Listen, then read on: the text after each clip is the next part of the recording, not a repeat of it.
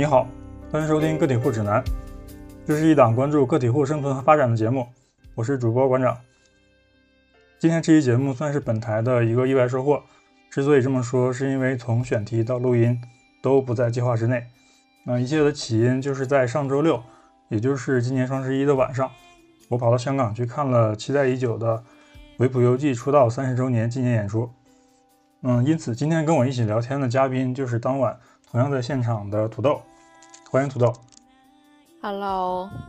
呃，那我简单自我介绍一下，然后我叫土豆，然后非常高兴能参加这个节目，因为之前一直是听众，然后现在能以一个就是插花的身份，然后一起跟馆长聊一下这个 life 的的感受，还有就是维普游记的一些事情，就还挺开心的。正式开始之前，我要表示一下对土豆的感谢，因为如果当时你不发那条朋友圈，我根本就不知道有这回事儿。然后这里比较残酷啊，我我觉得我属于一个，就是有点有点另类另类的一个粉丝吧，或者说谈不上粉丝，我就是一个，就是从小听他的歌，然后一直很喜欢这样的一个人，啊，就是在我的之前的这种印象里，像维普游记这样有名的作曲家，我相信有很多朋友是认识他的，包括我自己的一些同事啊或者朋友，啊，但是我之前一直没有想到，就是在我身边会有这么一个人，他会。嗯，花钱去买票看看现场演出，然后所以当时你发的那条朋友圈的时候，我还是挺挺意外的。我也没有想到，就是我我的感受是跟馆长就是一模一样。我也知道，就是维普他是非常有名的嘛，他在他在日本肯定是有名的，但是在国内怎么样，就可能是有喜欢他的人，但是。呃，我身边的朋友可能，甚至我，我甚至一个都找不出来，就是同龄的朋友，或者是说稍微年长一点点的朋友，有没有喜欢他的？所以当时我们去的时候，我就说嘛，就是我就打定心思，就是可能一个人去那个 live，然后孤独的一个人，就是非常兴奋的回来，可能就是这种感受，都没有想到过，甚至能够有有朋友在在现场能够能能够遇上。对，先感谢到这里，然后我们就进进入今天的主题。我在之前的节目经常会在，经常会花很长的篇幅去介绍一些起因啊、背景之类的东西。但今天我想改一改这个这个风格吧，我就不讲那么多了。因为之前也有听众跟我反馈过，就觉得前面的铺垫太多，希望能尽快的进入到主题。那我今天我就回应一下，那我就不讲那么多。那我们第一个环节就聊聊，就是先简单介绍一下维普游记这个人。我给他的一个称号。我我称维普游记为，呃了不起的个体户，对，然后关于他有多么了不起，我就不多介绍了，因为，嗯，只要你熟悉他，你当然知道他有多么了不起。然后如果你不熟悉他，其实我说再多也没有用。那我重点说一下，呃，他作为一个个体户的这一部分，然后这也是跟本台的一个主题有关的。嗯，首先以我对个体户这个这种职业的一个认知的话，就是他从出道的那一刻起，他应该就是一个个体户了。因为作曲家这种，呃，职业，他大部分时间他其实就是自己写曲子，然后，呃，经营着自己的这样的一个作品，然后包括他后面的一些乐团等等。但如果说严格的意义上来说，嗯，他应该是在二零一八年正式的成为了世俗范围上的这种个体户的身份，也就是他，啊，一八年二月就。从从他之前那个公司就退社了，退社之后，他就是完全以一个有点像是自己当老板的这样的一个状态，然后一直到今天。嗯，作为一个个体户节目的主播，我当然是很支持他的这种选择。关于维普本人，我们就介绍这么多，然后这这不是今天的重点，那今天重点更多是呃释放一下我们两个人的感受以及表达欲。所以，那我们第一个环节就是。聊聊我们是怎么认识维普的，是怎么呃接触到他的音乐，然后以及怎么呃喜欢上他的音乐，以及变成甚至变成了他的一个呃忠实的粉丝的。那要不土豆先分享一下自己的经历。我我要讲的话，那就是非常久远的事情，就是就是维普维普的话，可能我一开始认识的也还真的不是维普，就就是卡拉宾娜，就是他的那个那个三三三个少女的那个团嘛。然后当时第一次听他们的歌的时候，还是在 Q 有 QQ 空间那个年代。大概是好像我看了一下，好像是一零年，那时候我在上小学，上小学的时候，在一个那个网友的那个空 QQ 空间里面，他们当时他当时那个放的那个专辑是那个 Red Moon，就是那个红月的那个那个专辑嘛，然后就当时就特别喜欢，因为当时好像就是刚好就是那是那时候 QQ 空间它比较流行那种稍微有点亚文化的那种，就是有点黑暗，然后有点哥特的那种东西。一下子就是被抓住了耳朵，因为他那个呃，刚好 Red Moon 的那那一曲，它是比较稍微黑暗一点的，然后它的风格跟后面那个魔法少女小圆里面的那些那一类的有有一点接近，那所以当时就特别特别喜欢，然后就开始疯狂的那段时间，就是整个初中小学都在听卡拉菲娜的歌。也是通过更多是通过动漫吧，动漫漫画呃动画对动画片去接触到呃维普游记，它在不同的呃动画片里面去做那个配乐嘛。我不知道那么早引出那个好不好，就是小之车嘛，那这个是最火的，但是我现在就已经把它先先挑出来了。就是他当时那首歌我听的时候，我是不知道有维普这个人的，就是我都不知道这首歌原来是他写的，然后是后来。很很后面之后，我再重新看高达，然后就是重看了一遍，然后认真去了解里面就是整个整个历史也好，然后里面所有的东西，然后我才发现哦，原来里面有那么多歌都是他来负责的。就是我是小学先接触的他，然后到大学又重新认识了他一遍，然后又到了现在，就是我们一起。一起知道这个演唱会，然后去听，然后又重新可能呃回顾了一下他的这这这些年的一些作品之后，感觉好像就是每一个人生阶段，就是都会有种间歇性去了解一下他的他这个人的那种感觉。对，就是大概可能我是这个样子的。哎，那你是先听的卡拉菲娜，然后才听的小日车吗？对对对，是的，是的，是的，就是有，但是有可能是其实我已经在。呃，某个地方听过小之车了，但是可能当时并没有说那么明确的意识到，哎，这是一首很经典或者是怎么样的歌。那我跟你其实完完全相反，就是在我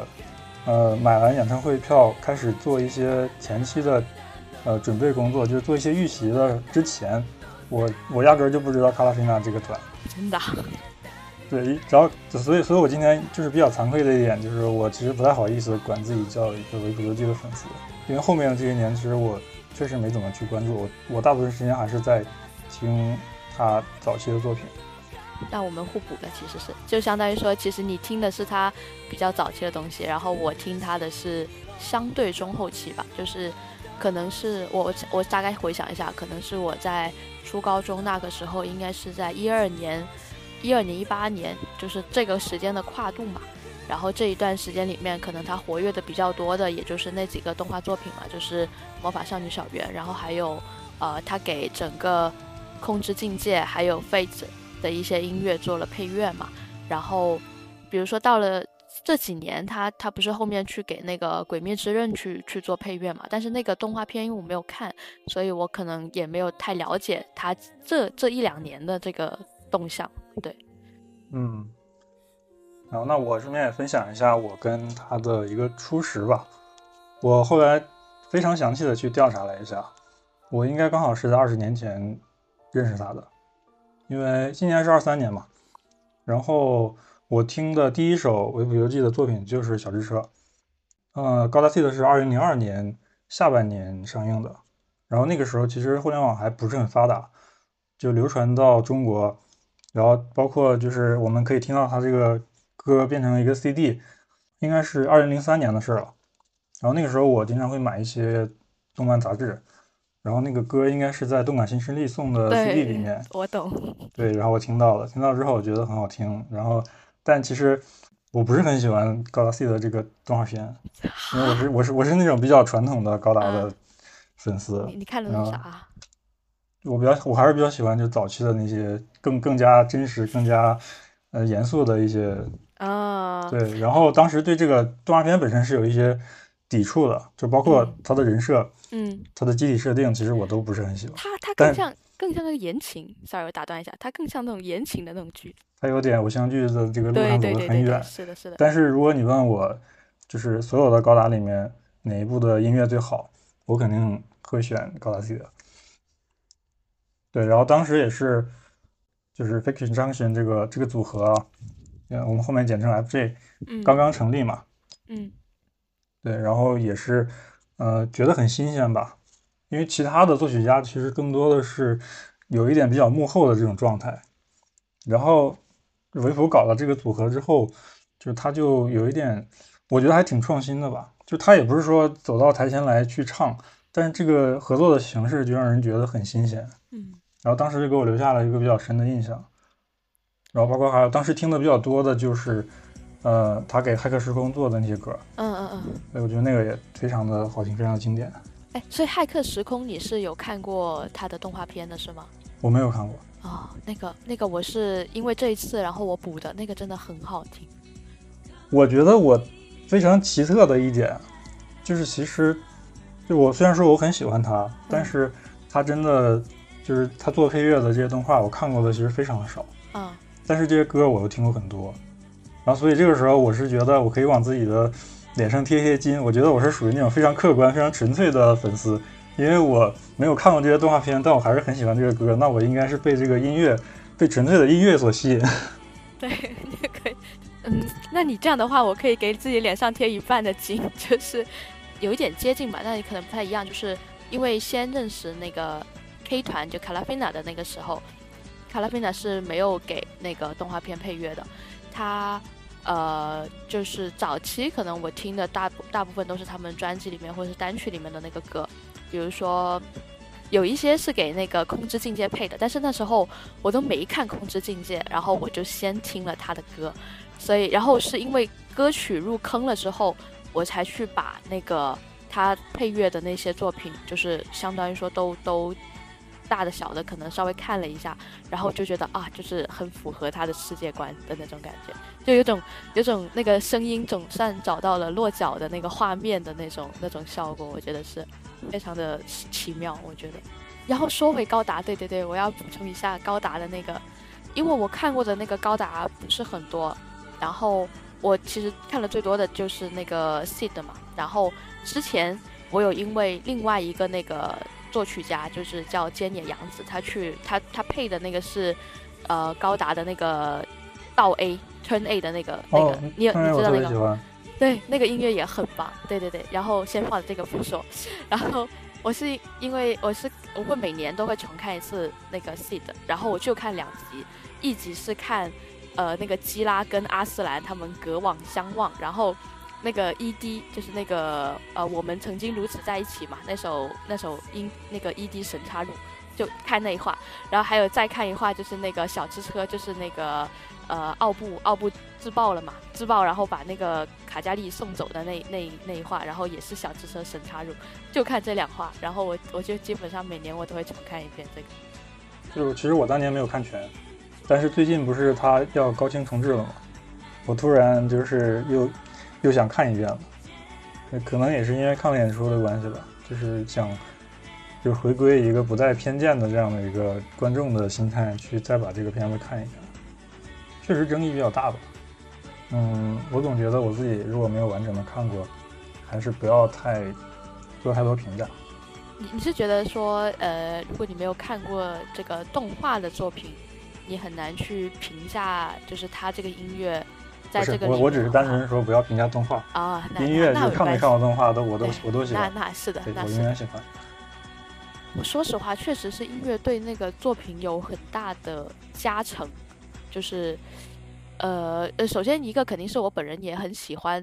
就是这种 带带点娱乐性质的叫什么机甲片，就是这种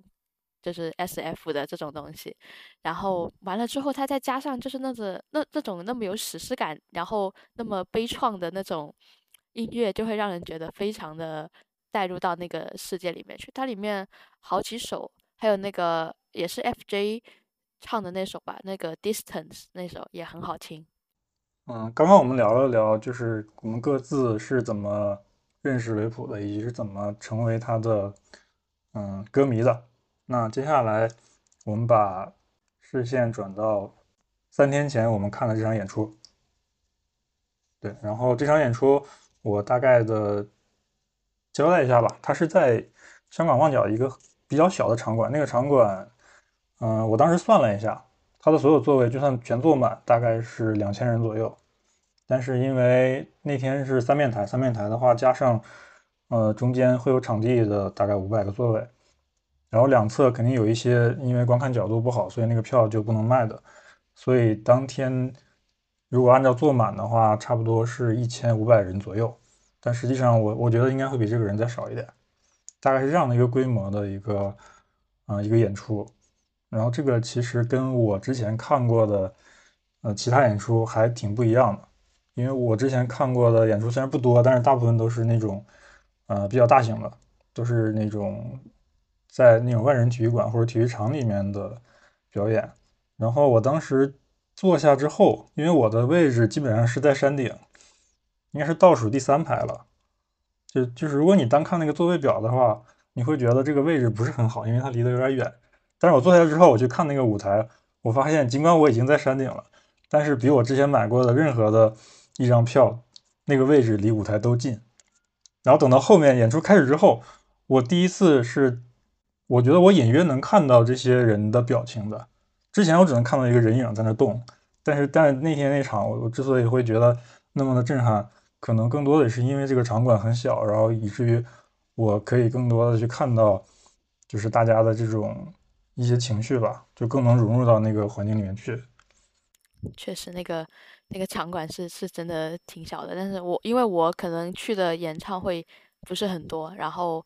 我我感觉去了两次都是这种。好像在国内没有说太过于知名的，都是这种偏小一点的场馆。但是真的唯一的好处就是说，你能离那个舞台非常的近，然后灯光啊，就是音音音音乐啊，然后包括人他那个人在舞台上的那个动静，你能看得非常的 清楚。真的非常清楚。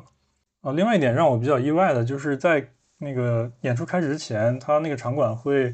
就是工作人员会放那个广播嘛。然后说禁止拍照录像，禁止喧哗，然后专心享受演出。然后这个也跟我之前看的其实不太一样。我之前那些就感觉他是鼓励你去拍照、去录像，然后去去喊、去叫、去跟着唱，就享受那种那种氛围嘛。他这个就有点严严格一点，对他有点接近于那种音乐会的那种水准，就是要求，就是虽然说他没有要求你穿一些呃比较正式的服装，但是他这方面还是比较。嗯，注意的。对，然后我当时的一个感受是，我觉得这样很好。这完全是我个人的一个一个喜好，因为我是比较反感那种全程跟着唱的行为的。就我之前看一些别的演出，如果我运气不好的话，旁边那个人他全程一直跟着唱，我就会特别难受，因为我花钱是来听台上那个人唱的，然后你在这唱，你你把这个都干扰了，然后就让我觉得我很亏。所以，所以他这个当时念了这这段之后，我觉得非常好，我就可以非常纯粹的去听专业的人来来演绎这些歌。但是我唯一比较嗯遗憾的就是他不让拍照嘛，所以我也没能留下来一些嗯过过程中的一些纪念。就是到最后其实是已经到安可的第二首了嘛，当时几个人上台好像聊了几句，我快速的掏出手机偷拍了一张，就留下了那么一张照片，但。就是也很仓促嘛，有点遗憾，对，但整个体验是非常好的。真的，我几乎我是我后来不是跟你说赶紧在这周赶紧录完嘛，不然我真的一点记忆都没有了。就是因为没有照片，确实那个场馆挺小的，然后我们那一排的人就是可能没有下下面的那个就是坐坐在地上的那那些人那么的呃。就是配合的做动作嘛，反正我印象最深刻的就还是那那几首歌，就是因为上面就是在台上那个 Kiko 他不是还挺活活泼的嘛，就是给你很多动作，然后告诉你，哎，就是传传递给你一种感觉，说，哎，你这个时候你可以做什么 pose，或者是你有什么动作可以跟着我们一起做，就比如说就是把手举高，就跟着那个旋律一起抬高，然后还有就是那种甩，就是甩手或者是拍手什么之类的，就是我是拍手基本上我都会跟着的，但是那个。举手那，因为有点真的是太中二了，我在看台上也做不出来，也就是站不起来，做不了那个动作，所以我就是在那边看着大家做，但是我就会就一直在抖脚、抖脚、抖脚，就是一直疯狂的抖脚，然后我也会跟着，就是跟着嘴型去唱，但是我不会唱出声音来，对我就会，呃，嘴巴是在在那里哼哼的那个歌的，就是真的忍不住，就是那个，比如说那个节节奏一上来的时候，就是很喜欢，很想会跟着他一起去去动起来。然后确实他们的演唱会不太一样的点是，它更接近于音乐会，就是比较严肃一点，然后有点像是你在欣赏一个表演，而不太像那种。呃，比如说现在很流行的那种，大家一起嗨的那种，对音乐节的那种，可能我还会蹦啊，然后一起唱，然后啊荧光棒啊什么都上来，好像不是他们的演唱会，好像大部分都是这种，呃，他们会有一些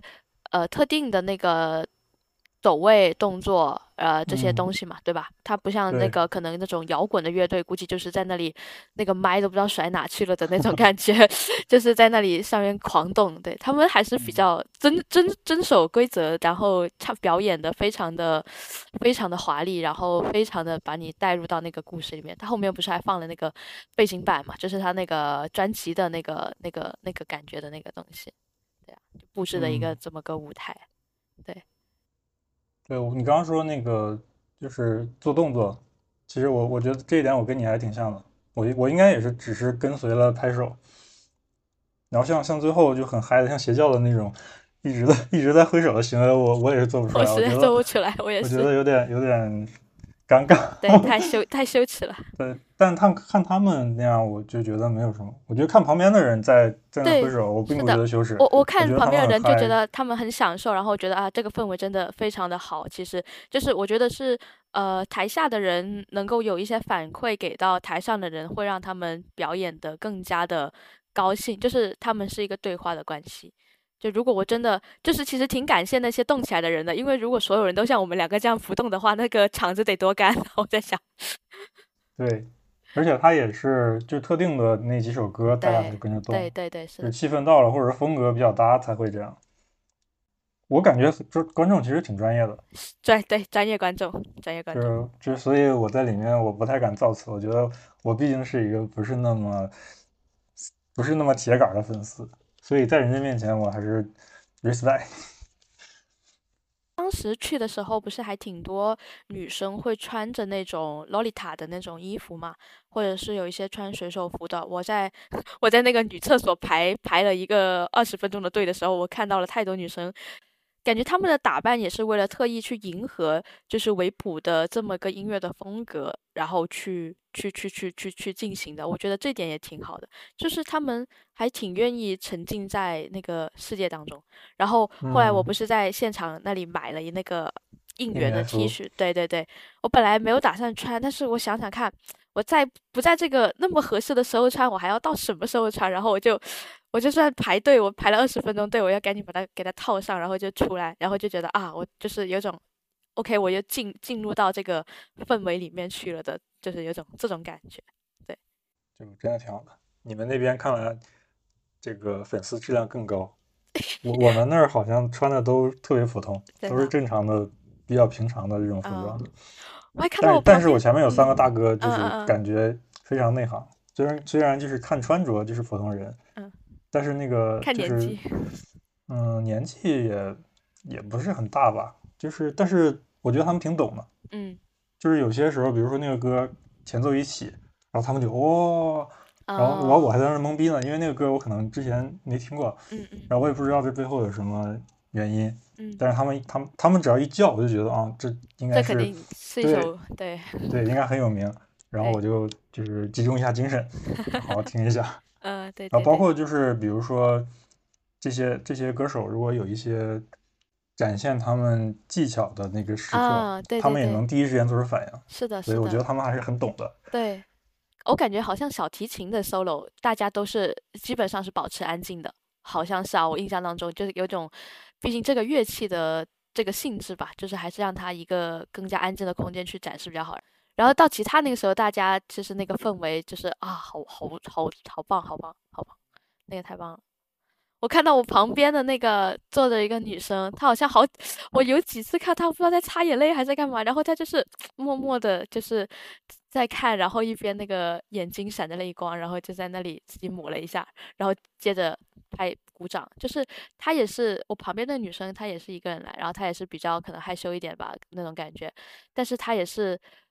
听到了一些歌，然后她就会，我就看到她紧紧的稍微握了一下拳头，然后就是开始鼓掌的那种感觉，可能不同类型的。粉丝都会聚集在这个地方，就不管你是铁杆也好，或者是就是听过一两首也好，或者是来回忆一下就童年的那种感觉也好，就是都都整个整个氛围都非常的棒，我觉得。哎，你你你说这个刚让我想起来坐我旁边那个女生，嗯，我本来当时没有特别的注意，但是你刚刚说完之后，我突然回忆起来，我才觉得有点不一样，因为她基本上。我不知道是不是全程啊，因为只要我每次我把那个头往左转的时候，我都能看到他双手合十，嗯，然后那个手放在就是下巴那个位置，嗯，我一开始不知道这是，我以为就是他习惯或者怎么样，嗯，听你刚刚这么说完，我觉得他应该是也是那种比较，就是感情上比较克制，不会特别狂热，但是他有他自己的。就是很在意的、很感动的那一点，然后他他怀着一个这样的心情来听，然后那他从头到尾都是维持着这样的一个状态。嗯，是的，是的，是的，就特别像是日本人在吃饭之前拿筷子那个动作。哦，我我懂，就是只只是没有筷子那个。对，但他一直保持那个动作，他没有说举一下然后就放下了。嗯，有种在平复自己的心情，然后但是又很激动的那种感觉，确实，就真的很很感慨，就是。啊，我那天去的时候，然后坐在那个会场，然后看到他们呃登场嘛，就是那个灯一暗，然后他们在那个职员通道，然后往往舞台上面走。以前小时候看听的音乐，然后这个人终于就是在你成成年了之后，他坐在了你面前，然后你以前只能在屏幕上面看到的那种那个那个人唱歌 Kiko，然后还有那个考里，就是。他突然就出现在了你的面前，然后你会发现 Kiko 是真的那么能蹦，就是那个时候你就觉得哇，是真的那种感觉。就是你在那个哔哩哔哩上看视频什么也好，就他是挺能动的嘛，他各种演唱会他就各种在抖腿甩腿，然后你现在发现他哇，原来真人也是一如既往的活泼，就觉得很可爱。嗯，馆长很喜欢 Kiko。关于 Kiko，我其实后面准备了很多的 那你后面慢慢发挥。但但这一趴，我决定先先克制一下，可以可以可以。对，然后我就是在买票之前，我我一直觉得这个我这个行为是一个特别让我自己也很意外的一个一个事情。就是在我看到你发的那个演出的信息之前，我其实我没有想过说我有一天会有会有机会看一场就现场《维普游记》的现场。当我看到那个，你只要花九百块钱就可以，就可以，只要花九百块钱可以，就可以实现一个心愿。这是馆长的财力。对，然后我就很很果断的，我就一定要买，一定要看。我一开始知道这个演唱会，当时只看到了他在上海十一月十八号，就是就是我们录制的这一周的。有有一场，我当时想着说，我就算请假，我怎么我一定要去上海，就不管怎么样也要去。然后后来发现，哎，原来香港有，然后呢，果断的香港那个票，我真的是不管怎么样都先搞他一张下来那种感觉，就感觉你也不知道啥时候还能再看一遍了，特别是你才在前段时间以前之前的那段时间听到那个。卡拉菲娜解散的时候，你会觉得整个人生就是灰暗那种感觉，就感觉啊，我可能是不是很难再听到他们的的演出了？哎，但是你发现今年居然他还能带着其他的歌姬，然后也到了你能到的地方，然后演唱就演出，这个感觉还挺好的，就很惊喜，真的。嗯，我那一刻我觉得住在深圳还是挺好的，对，而且他们其实，在二零一九年。就来过香港，然后我就有点后悔。我当二二零一九年的时候，我就在深圳，但我没有得到消息，不然我那个时候也也可以去的。对，是的。二零一九年我在，我也没有得到消息，不然我也来了。我都，我感觉这种这种消息可能就还是要关很难，就是你你喜欢的东西很多，然后你要特定关注到某一个人，你要持续关注他的动向的话。这种行为真的就跟你要追星是一样的。但是其实我们这种好像你要说追星也算不上，但它只是一个好像平时都出现在你耳机里的这么一个声音。但是你想去跟他见面一下那种感觉，你并不是说我还要无时无刻掌握你的动向。所以能不真的有时候能不能碰上，真的就是全靠缘分。我觉得。对，确确实确实是一种神奇的缘分。对，是的，是的，是的。我说个题外话，就是，嗯，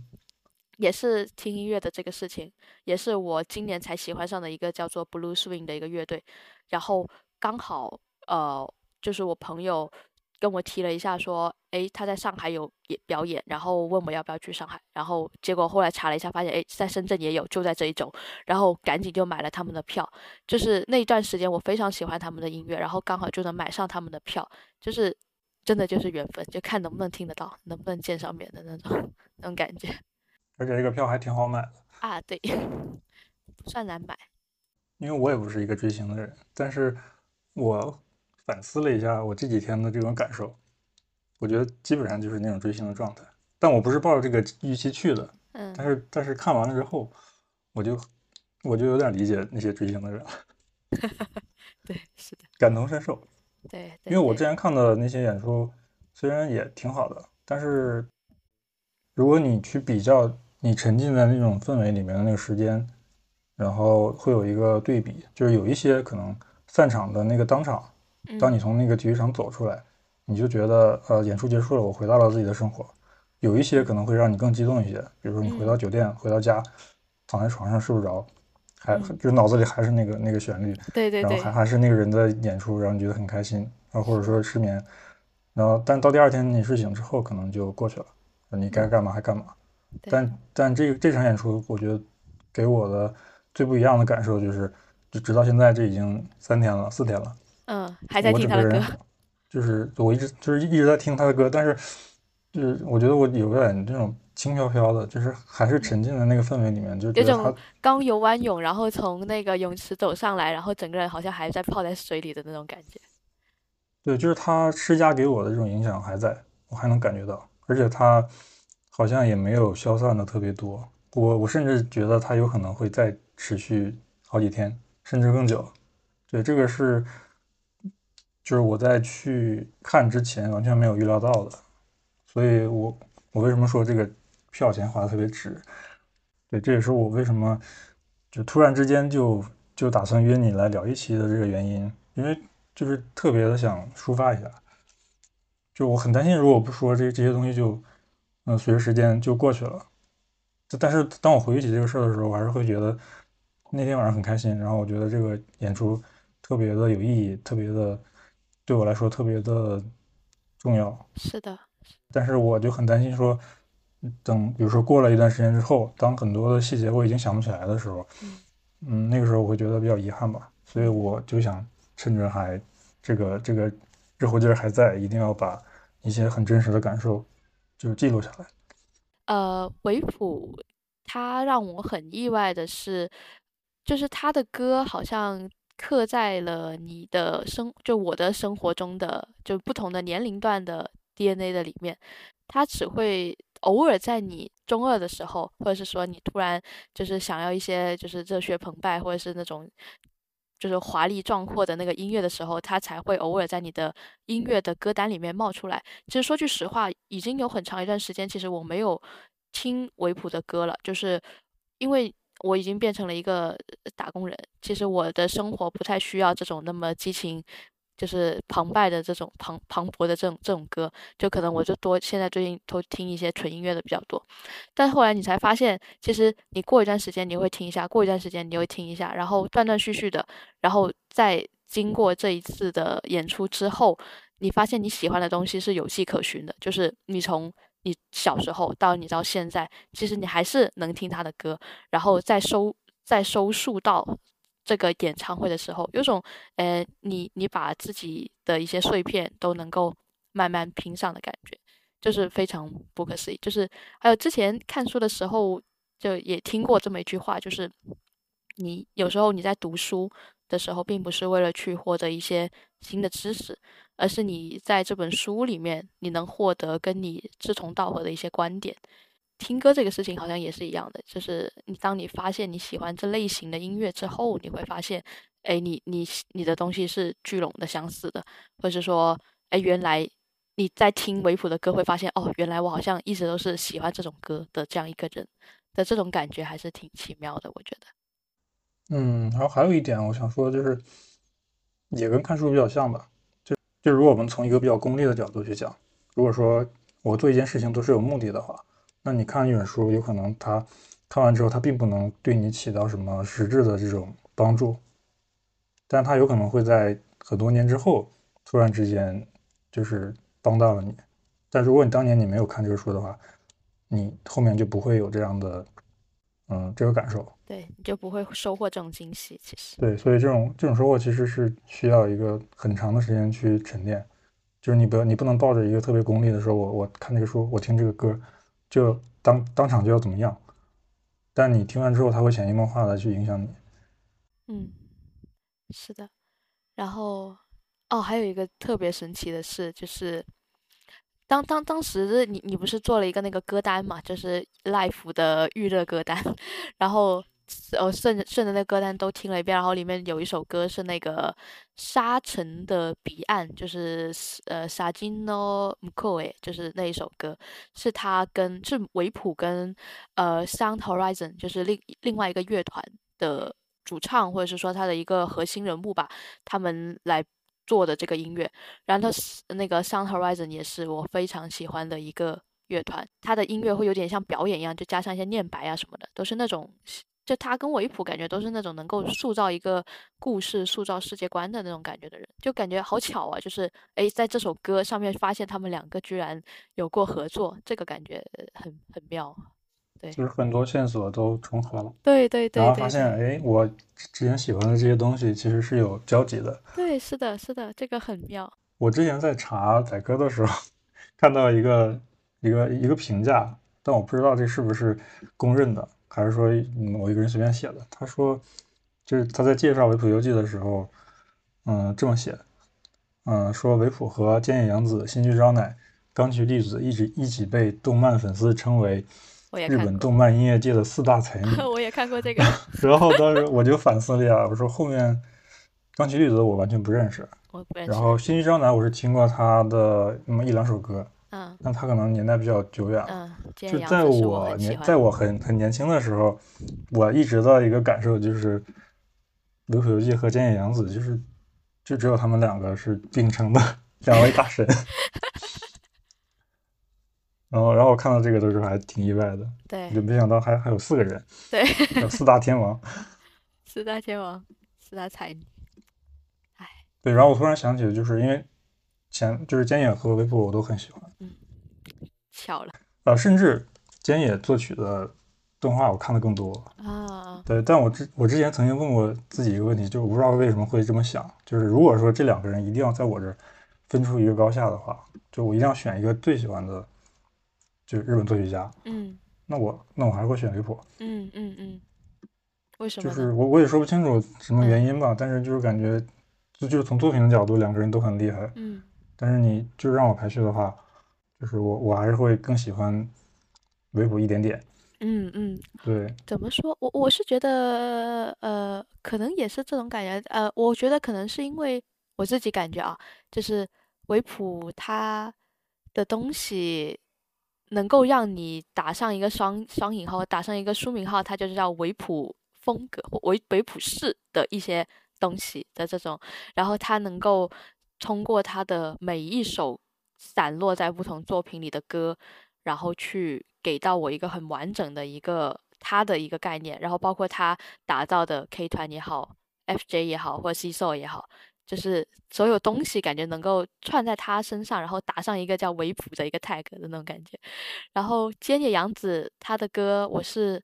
零零碎碎听过非常的多，然后但是奇怪的是，菅野洋子的那个动画的作品我看的特别的少，就是他配乐的作品我看的很少，但是他的歌我是都都有在听，就是特别是纯音乐的那些我都在听，就会觉得就是他有一些歌真的是非常的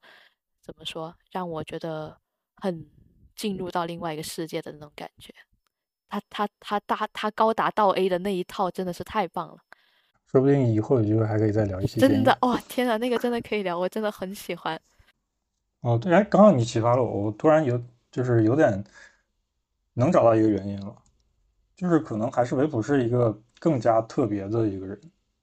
这个特别之处其实一方面体现在就是他他有一个非常强烈的个人风格，是的，然后甚至他还有维普语，是的，这些东西。但是我觉得他最不一样的还是有 FG 这个团。因为比如说有一天，假设说有一天，菅野洋子做一个，比如说出道多少年的这样的一个音乐会，我觉得可能还是他演奏或者说就比较纯粹的一个音乐会，就是我们呃常规印象中的那种音乐会，就是你就是去听他当年经典那些曲子，听一遍，就像你听贝多芬、听什么舒伯特一样，对，这个这个曲子很好听，然后你听他演奏一遍，然后或者说他有一些是有人唱的，那他能不能把当年唱歌的这些人请来，嗯嗯嗯，是的，对。但是 FG 这个团的一个亮点就是他们是融为一体的，嗯，就少了谁都就不对了，嗯。然后虽然说维普是这个团的灵魂，但是如果你没有那些人，没有那些乐队，那没没有里面每一个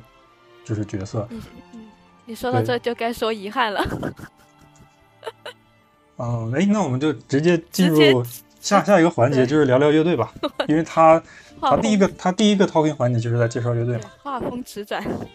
可以，那我们就讲讲乐队，讲乐队那可以就是你你先来分享一下遗憾吧。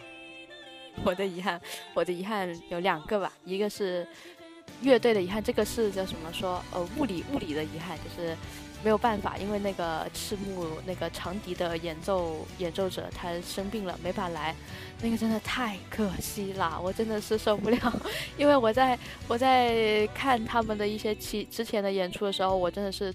每次都是最期待那个长笛的声音。我最喜欢的好像是他那个夏之灵琴，也是那首歌，然后吹那个笛子，有时候我自己都会哼出来那种，就是没有歌词硬哼的那种，真的太好听了。然后但是他生病来不了也没有办法，这就是表演上的一个遗憾。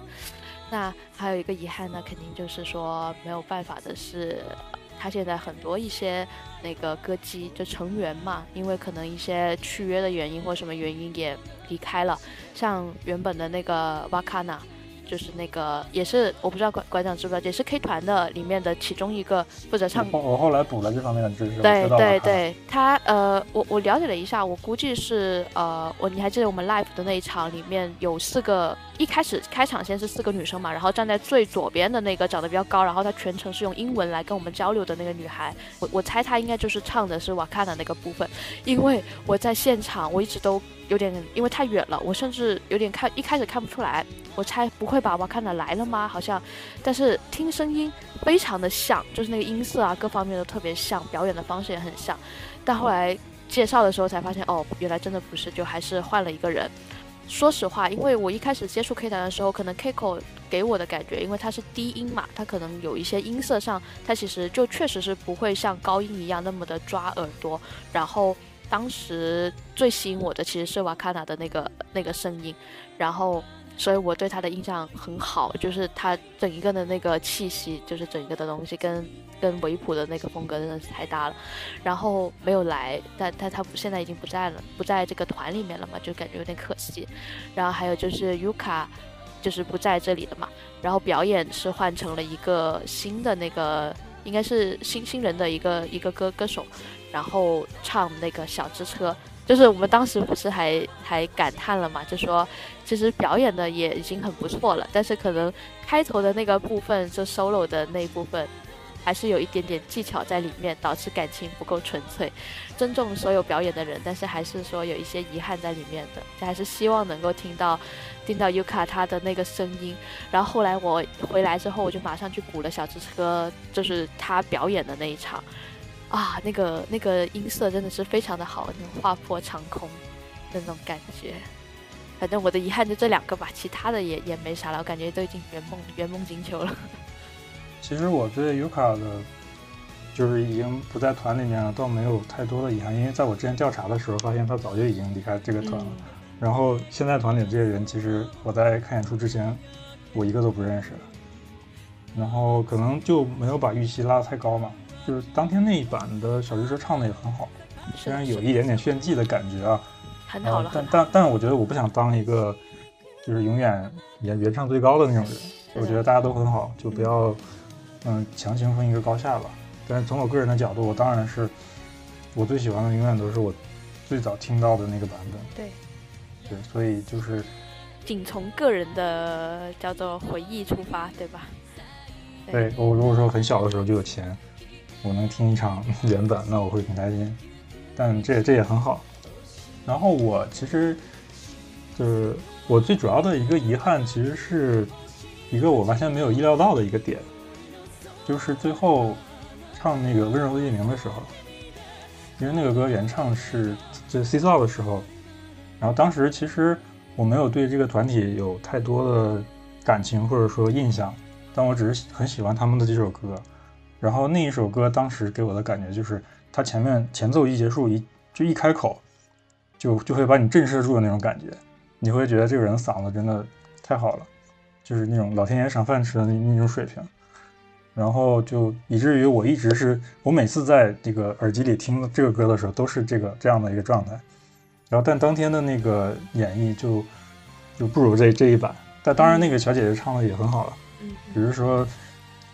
这个确实我是觉得，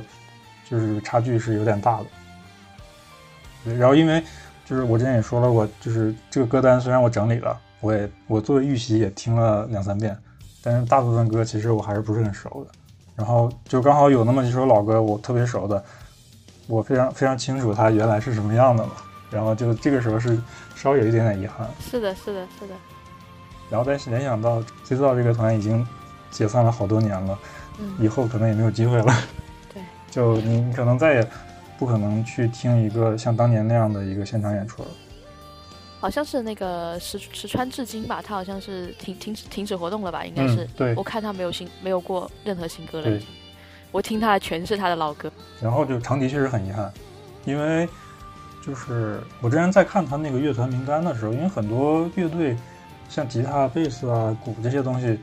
基本上是个乐队都有标配，对对，但有长笛的乐队其实还挺罕见的。对，然后尤其是很就是维普的很多歌里面，他会把长笛这个元素融进来，所以就是就不能现场去听一听这个长笛的演奏，确实非常的遗憾。虽然说了很多遗憾，但是其实对于整个乐队的表现，我是。非常的满意的，我觉得非常享受。毕竟现场有小提琴啊，那个小提琴真的很棒。小提琴真的是全场太棒了，很帅，他真的。而且他有他得到了很多的 solo 的机会，就是第二次 talking 结束，嗯，好像我我记得好像连续三首歌全都有小提琴都有，对，都有。对，然后那个时间还挺长的，然后你就感觉那个灯打在他身上，整个全场的焦点就是他。发光，是的。那几首歌其实还是也是老歌嘛，嗯，对于我这种人来说，就是属于一个非常圆梦的环节，嗯，就特别的感动。对，哇，小支车的那那一段太好听啦！那是那一段是我，哎，我真的很感动，我很喜欢，很喜欢，就是悲怆。我这一次就是感受更强烈的，就是小支车这个歌真的非常适合现场。对，因为它。你想前奏是钢琴的 solo，是的，然后第一次上去，第一次进副歌是吉他 solo，然后到后面又有小提琴 solo，就是在一首歌里面，它可以把，就是让让三个乐手去，就是展现他音色对表演的那个机会。当他们这一段结束之后，进入到演唱这一部分，然后那个唱的又很精彩，已经已经没有找不到形容词了。对，找不到形容词就是。非常好，非常好。就是让我选整个，就是整个人生最喜欢的这种动画的配乐的话，就是前五名一定会有小智车。对，虽虽然它很，它已经很大众，然后也很怎么说呢？已经就是有种，也不能这么说吧。但是确实，它已经是被很多人也听过。但是你还是会。不由自主的想选它，就算你想在这个时候装逼选点小众的，你也选不了。就是你就是很想选这种歌，就是他真的就是做做的太优秀了，他才会这么个这么这么出圈的。我觉得是。嗯，然后我就是其实小提琴也是一个乐队里不是特别常见的乐器。对对，然后因为我在看之前的很多的表演或者说看视频，就是一个乐队里面一般来说最招人眼球的。要么是那个主音吉他，要么是鼓手。对，但是，但是在我们我们这一场里面，就是大家公认是小提琴全场 MVP，对，真的是太太精彩了。很特别。哎，你这么一说，我反而倒是觉得，就是在 Life 里面，他不是有几次那个吉他的那个 solo 吗？那个是我挺意外的，说实话，因为。呃，我在听维普的歌的时候，我因为我不是横向的去跟其他乐队比较嘛，我就只听他们的，所以我对他们他有长笛有小提琴，我是非常的相对于说来比较熟悉一点，就是我觉得是合理的，就是在他的那个语境里面，我觉得这两个东西就是必须得在那个世界里面。但是突然听到那个吉吉他出来 solo solo 的那一段，我还是有挺震撼到的，就是好帅哦，就是我的印象里面是没有预料到，哎，这个地方原来是要有。有有吉他呃的出现的，嗯，它有有几段的那个吉他是，都是在那种节奏比较快的歌的那个中间，然后那个气氛推得很高，因为因为一般来说你就是维对维普的歌的印象，比如说有点异域风情，对，然后有点那种带点宗教感的这种这种编曲，是的，然后可能跟那种特别的热血热对热热血的摇滚范的那种不太一样，但但他这个确实还有点意外。嗯，对，当然吉他演奏的也特别好，对，只是说小提琴太太出彩了。对，对，是的，嗯，然后说起说起他们音乐的那个风格，就是你刚刚也说，就是有宗教的，然后有一些那种啊比较抑郁的那种风情的歌，然后他们有有一些歌就是是那种有点魔性的，然后有他们有一首以前 K 团有一首叫做音乐，那首歌就叫音乐。是那种有点抖腿神奇的那种感觉的歌，就挺魔性的。然后他跟那个这次表演里面的一个叫做呃 Stone Cold 吧，好像是也是那个七和圣石战记的那个 Stone Cold 的那首歌。对，就是那一首。对，很就是他们有两首有点像，风格有点像，真的巨抖腿的那种。然后你就会看到 Kiko 在上面疯狂做动作，然后。它会有一些朗朗上口的那种，就是那种高光出来的那种歌词，然后会会让你很想跟着跟着那个节奏去动动动的这样子。对，这上面有一些歌会是这样子，也挺有趣的。他在他自己的风格里面是有变化的，但是可能你说要放到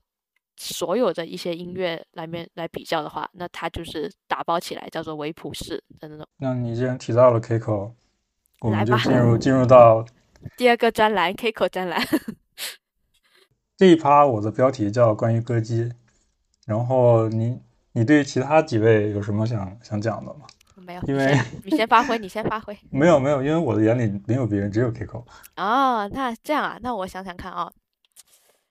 呃，其实比呃给我印象挺深刻的是那个卡欧利，就是就是最高个子最高站在最右边的那个嘛，然后。呃，我只知道他是那个 Fiction Junction 里面的那个一个成员，但是之前也没有太关注。但后来发现，原来有挺多歌的主声是他来负责的，就是他他是主要负责唱的那个嘛。然后他的他的嗓音其实我感觉还挺挺适合去当主音的，就是呃就比较有力量感，而且感觉他唱歌是比较的感情也是很投入的那种。然后 Kiko Kiko 的话，我我我是初就是。刚认识的时候，我觉得哎很意外，就是居然一个长得那么甜美外貌的女孩，她唱出了一个 让你意想不到的那种低音，就是然后很多的和声也是她来负责的嘛，我就觉得哇，真的好，就是好厉害。然后她她跟瓦卡纳就是广为流传的呃的一些配合，就是有很多他们一些对唱对唱的那个曲目嘛。他他的声音，然后跟瓦卡纳搭配起来，真是非常的非常的美妙。对，但是具体展开的部分就交给你了。其实我对 Kiko 的这种感觉有点后知后觉。嗯。我在现场的时候，我只是觉得他一直在蹦。嗯。就是你的眼睛离不开他，然后就是如果你是一个不明真相的观众，你可能会以为这个人才是这个团的团长，就其他人都是给他给他做配乐的。就是有一种这样的感觉，就是他才是这个舞台的主角。但是我更多的是在演出结束之后，越来越开始回味，然后我才包括我看了一些就是资料或者信息，然后产生了一些冲击。对，但在聊他之前，我还是先简单说一下，就是其他几位，或者说他们一起吧。因为我在来之前，我并没有并没有把这个预期，呃，演唱这部分的预期定的特别高。就大家也可以理解，就是很多人，大部分歌手其实他都是现场的水准是要比唱片差一些的嘛，就是因为这个确实很难，就是能做到现场跟唱片一样，甚至高于唱片，可能就嗯全世界也没有多少个人嘛。然后我当时就觉得这些人，因为我一个都不认识，就可能有点小看他们。然后所以这一部分其实是让我特别超出预期的。应该是从第三首歌开始，嗓子打开之后，后面就一直非常的稳，非常的高水准。是，包括他们就是那种和声啊，就是你唱完我唱，就一番一番一番接一番往上接的这个，这个这一部分是我抱有很高预期的，因为我知道他们整个 FG 这个这个团的一个精髓就是，这歌就是这么写的，对对，就就就是这么听的。然后可以说后面的水平就是还原了 CD 的那个状态，甚至比那个更好。这个是让我比较意外的，因为我我之前确实可能有点小看了，对不起啊，道个歉。嗯，没想到，我真的没想到他们唱的这么好。那那很好，你收获了惊喜。对，我收获了非常多的惊喜。对，然后这这这个惊喜其实就是有当天一共来了六个小姐姐，嗯，就大家表现都很好。嗯嗯嗯，是的，每个人表现都对，前面讲完了，我接下来讲一讲 Kiko，就是他应该是我。这次演出最大的收获吧，就是在现场的时候我会说小提琴是 MVP，但当当散场之后，我回到我回到我的生活，然后我发现，就是这场演出带给我最多惊喜或者是震撼的还是 Kiko 这个人，就他真的太特别了，就是你能感受到他他那个状态，就是你说他抖腿啊，或者他一直在蹦到处跑，然后蹲下来跟着那个台场下观众互动，然后同时也没有。就是结束他他那个演唱，就是你是觉得他是一个由由内而外的，就是就是他觉得就是这个歌，尤其是他跟随着那个节奏、那个那个伴奏，然后就或者说这个歌的主题包括词曲，他觉得这个歌应该这样演绎，然后他就很自然的身体就开始动了。对，就一切都非常的自然，你不会觉得他像一些很很刻意的表演的那种那种跳的，就是完全不一样。所以我的眼睛才会一直就是离不开他。然后导致其他的人就 看不到了。确实，我我表演的时候也是在看他，然后我主要是在担心他的，每次他蹬腿的时候，我很担心他踩到他那个裙子，他那个裙子不是长的吗？就那个有个尾拖尾的那种，每次都担心他会踩到。但是他好像是真的，每次就是每次，比如说你吉他或者是小提琴什么的，他真的都会都会。蹬腿，他都会都会给你打节奏，就有点像是你自己在听歌的时候，你就是忍不住会打打节奏一样的那种，就是情不自禁的动起来，就真的就是很投入。就是他把整个人全部都交给了这个这个演出，就在在那个时候，他可能就完全变成了一个另外的一个 Kiko。对，哇，他我感觉他真的好好不费劲啊，唱歌就是感觉对他来说唱歌好像就是。呃，有有也不能说游刃有余，就感觉他很享受这个事情。然后，然后在舞台上好像蹬腿才是他的任务，然后唱歌是顺便唱一下的那种。他真的很很享受那个那个那个时时光，我感觉。而且感觉他好像其他人都是有明确的走位和站位的。对。他唱到后面就嗨起来之后，感觉他没有固定站位了，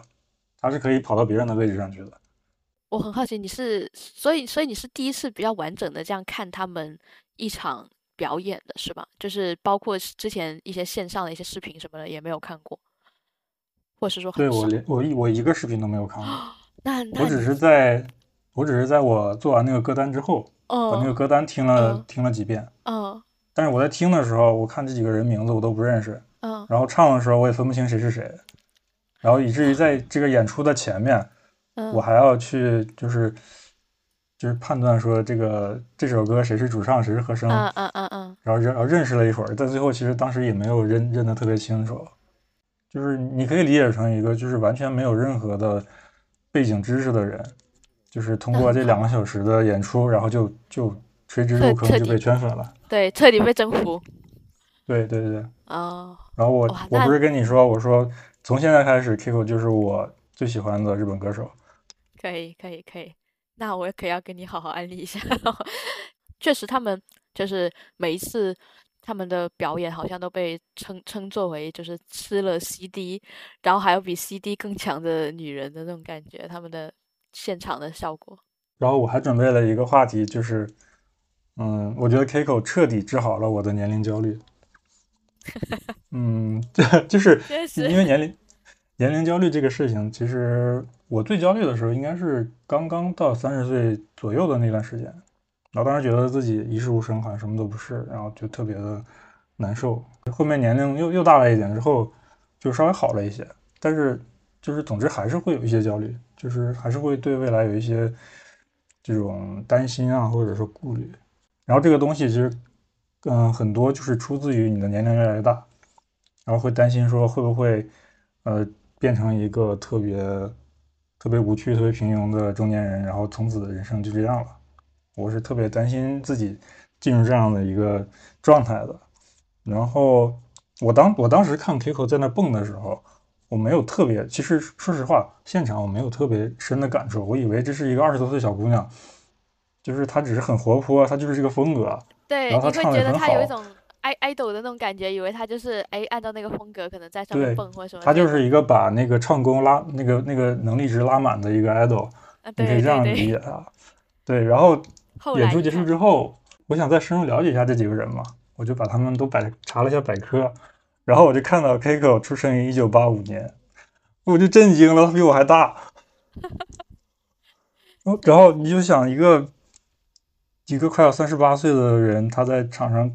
这样的蹦，充满活力，充满活力，而且那种完全是发自内心的，就不是说装出来的，或者说他因为工作的原因，或者说他具备这样的能力，都不是这样，就是他他就是这样的一个人，他可能再过十年，他四四十多岁的时候，他还是这么蹦，就给我一种感觉，他 Kiko 可以永远年轻。那如果说我当时突然就释然了，我说如果这个人可以永远年轻，那我也可以。我没有想到你你你你你居然对这个东西还还还会有焦虑啊！我们看不出来，我感觉有的有的。我本来其实我在那个去这个现场之前，我是抱着跟自己的青春告别的这样的一个心态去看的，因为就是我二十年前喜欢的一个呃音乐家，刚好是他从业三十周年，然后我我买票来看这个演出，然后听一些我当年听过的歌，然后怀旧一下，然后感伤一下。然后最后散场之后，我回到生活，变成一个就是非常平庸的这样的一个这个一个人，然后逐渐的，就是人到中年，然后变成一个自己特别讨厌的样子。但是我没有想到的是，就是看完之后，我觉得我我的心态更加的健康了。我现在非常的积极，就是他们带给我很多的能量，不只是说在那个现场。让我享受的一个特别精彩的演出，更多的是你会看到这些人是怎么对待自己的工作、对待自己的职业、对待自己的生活。就是我喜欢的歌手其实也不少，但很多大部分人都是我先听唱片，听完唱片之后，我觉得人唱的好，啊，我很喜欢他，然后被圈粉，然后有一天他开开演唱会或者那个开音乐会了，那我去买票。但 Kiko 是反过来的，我在看他的现场之前，我完全不了解他。然后我看了这个现场之后，又回去翻他的唱片，然后发现他还是一个非常多变的这样的一个人，尤其是他后面自己自己发片的时候，那个风格还是因为有其他的人给他写歌嘛，他不一样是吧？风格对，就很不一样，就是有另外他会展现出来另外的一面，但是在表演上他也他也可以很活力，嗯，但是他对那种音乐的投入，对对音乐的这种这种爱。是一样的，就不管你看他任何的演出和视频，你都能感觉到这个人就是喜欢唱歌，太喜欢唱歌了。对，然后我最后想讲的一个点就是，我我感觉可能我当时想到的时候，我都觉得有点离谱，或者说有点无厘头吧。就是也是那个 Stone Cold 的那首歌，我觉得它是全场最高潮吧。对。因为是就是最嗨的那那一段，有动作那那那首，对对对，就下场下人都在都在挥手，然后他们场上的人在不断的重复那个副歌，重复了无数遍，然后气氛就彻底嗨起来了。对，然后就那个时候我突然有一种感有有一种感觉，我就想起来，我就想起来 Macross 超时空要塞了，因为我我之前也超时空要塞，啊啊啊，哦哦，我知道。什么夜间飞行？呃，星空飞行，星间飞行那首歌。嗯，就是它也有很多部嘛，然后我也看过一些，然后它里面其实就主要的主题就是用歌声去打败敌人。打败敌人。啊，你对，说的是这个外星人。哦，知道。然后那里面就是你那个外星人都很厉害嘛，你开飞机用一般的这个导弹、炸弹什么的，可能就伤害不了他。嗯。然后最厉害的其实是几个几个歌姬唱歌，然后他们那个声音就会对对敌人造成特别巨大的伤害，然后以及这个歌声也会给陷入绝望的人带来勇气或者希望。然后我当时看的时候，更多的是把这个当成一个设定，就是你你是这么讲的，那我就信了。然后如果你其他地方拍的好，我就可以进入到那个故事里面去，然后觉得这个挺好。然后然后单独的把这个音乐单独拿出来欣赏。但是那一刻就是看我看到他们几个人，尤其是 Kiko 在场上蹦的时候，嗯，然后同时保持着一个非常高的演唱水平。虽然我没有挥手或者是跟着他们做那个动作，但我觉得我内心是被有点被煽动了。那一刻我开始相信，是歌声是可以当做这种大规模杀伤性武器。去对抗敌人的，或者说，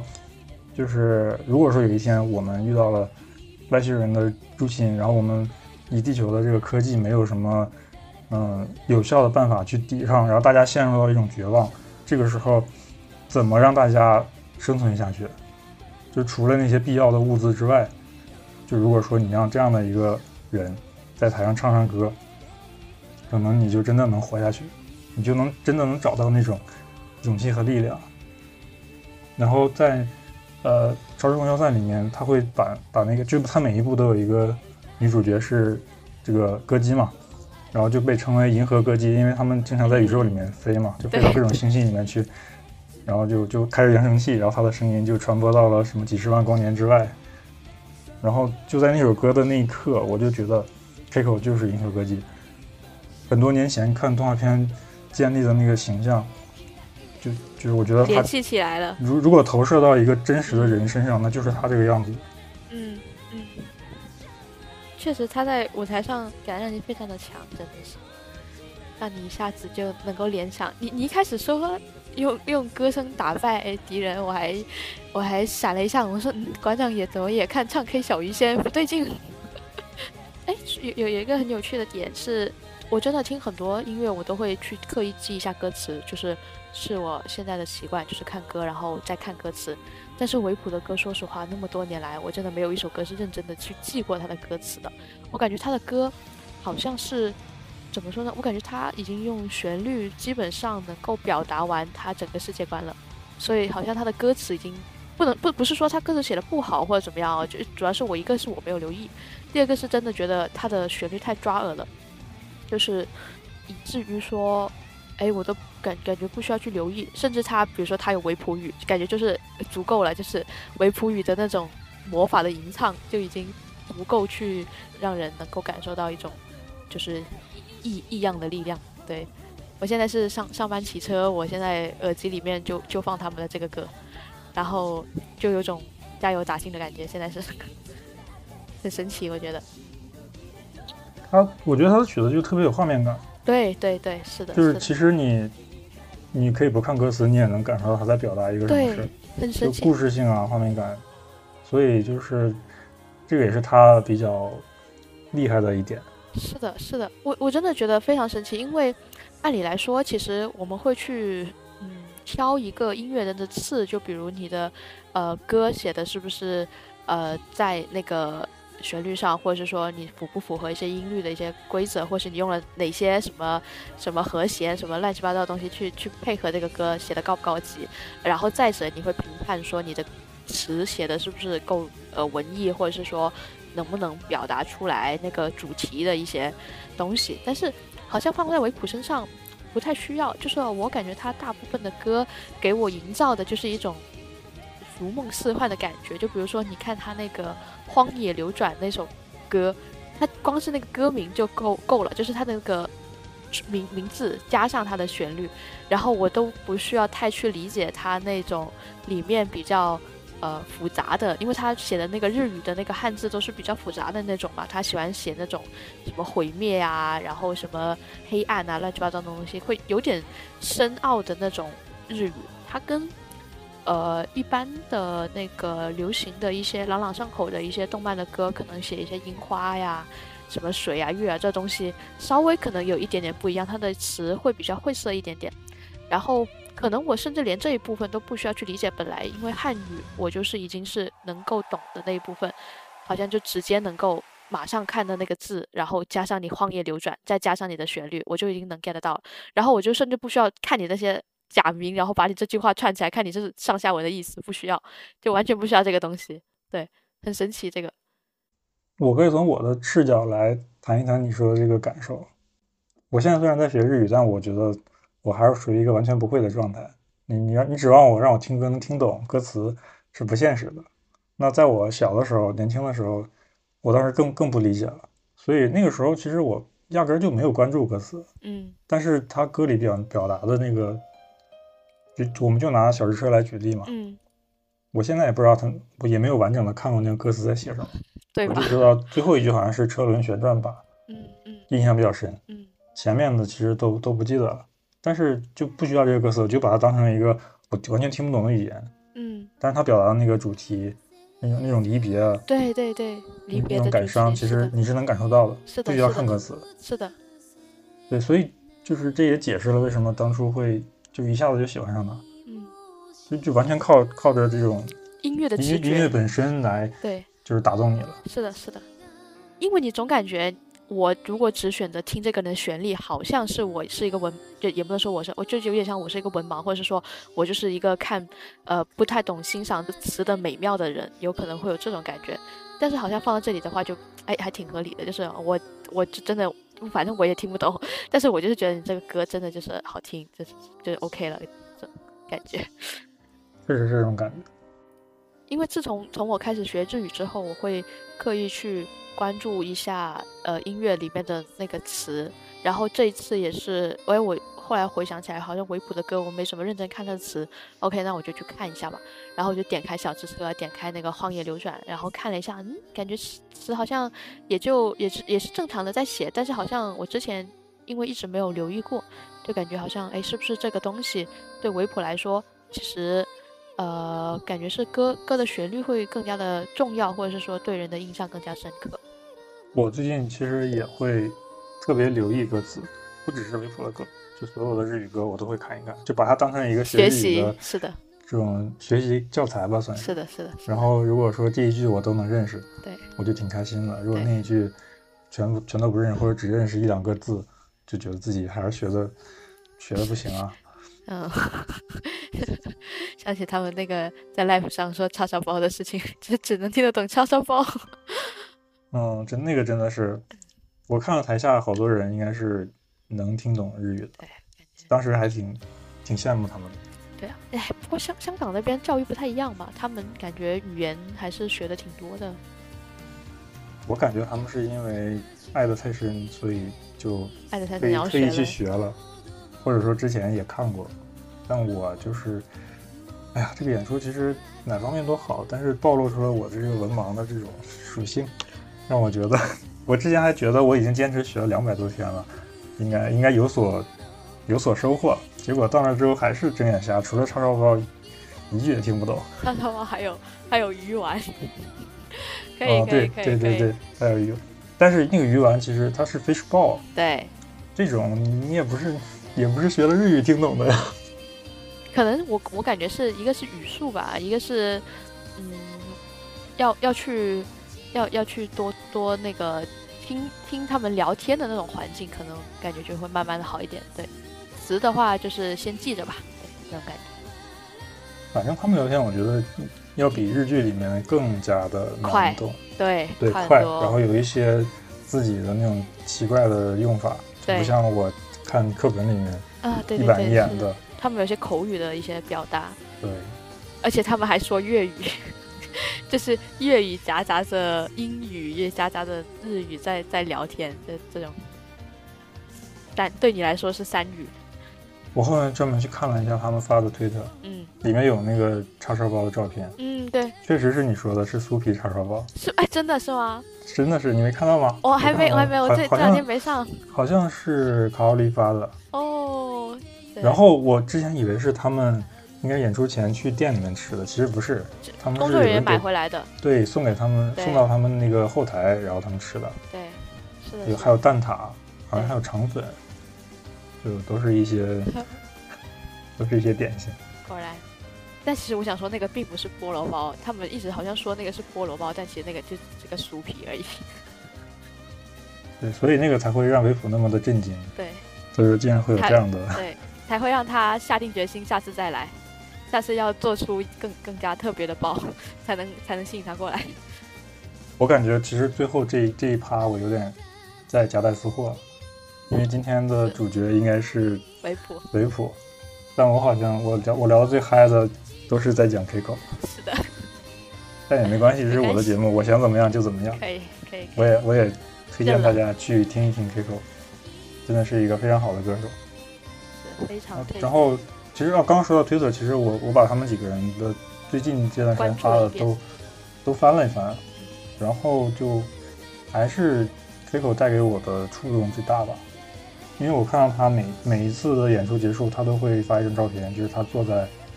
舞台上，然后已经穿回了一些平常的衣服，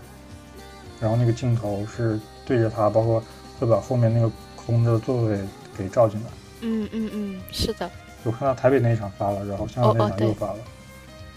我就是我觉得一个人如果真的喜欢一个什么东西。嗯，你是能从各个地方、各个方面都感受到的吧？就是他对这种舞台的这种热爱。我之所以就是认识他这么几天，我就这么无比的确定，就是因为我在各种各样的地方都能看到这种痕迹或者说线索吧。他还会呃，经常跟那个 K 团的另外一个叫 Hikaru 的那个成员，我之前好像有看过好几个，他们一起在唱一些老歌。就真的就感觉，哎，他们还是在一些可能细枝末节，或者是你别人可能看不到他登场的一些，就不是那么大的舞台上，他还是在发挥着他自己对那个音乐的喜欢，就是有这么个感觉。我这两天听了他很多的翻唱，就是他在那个 YouTube 上有个系列，是吧？叫 Kiko 的房间。对对对，Kiko の黑鸭。嗯。然后他就是镜头里面就是他一个人对着一个麦克风。嗯。然后唱那些老歌，他喜欢的。嗯嗯嗯。然后有一首我之前没听过，但是但是听他唱完之后，我觉得真的很好。我甚至觉得他出一张这种翻唱专辑也不错。嗯。